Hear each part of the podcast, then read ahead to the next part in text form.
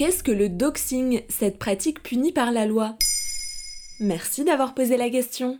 Compte en commun la journaliste Nadia Dam, Kim Kardashian et Michelle Obama. Ces trois femmes ont été victimes d'une pratique adjacente au cyberharcèlement appelée doxing. Monnaie d'une abréviation par des hackers du mot document en dox, il désigne le fait de diffuser des informations personnelles comme l'adresse ou le numéro de téléphone dans le but de nuire. Cette pratique touche principalement les personnalités publiques ou les personnes qui s'expriment sur Internet et sont ainsi exposées au cyberharcèlement. Concrètement, des internautes travaillent de concert pour amasser un maximum de détails et de données sur la personne harcelée avant de les diffuser.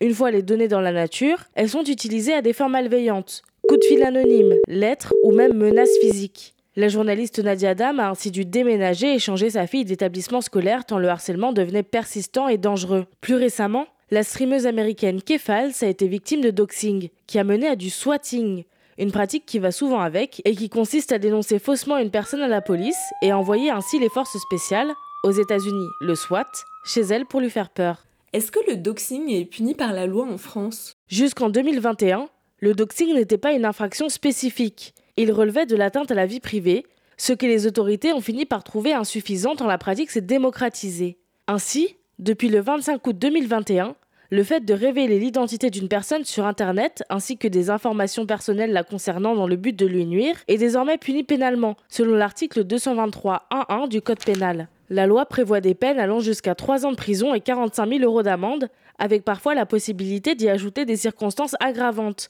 comme la vulnérabilité de la personne ou sa fonction au sein de la société civile. Que font les géants d'Internet contre le doxing? En mai 2022, lors de sa conférence annuelle, Google a enfin répondu aux nombreuses inquisitions sur le doxing rendues faciles par sa plateforme.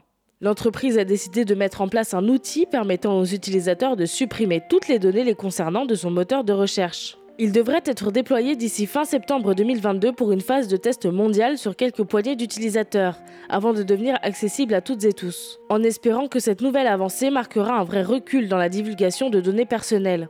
Voilà ce qu'est le doxing.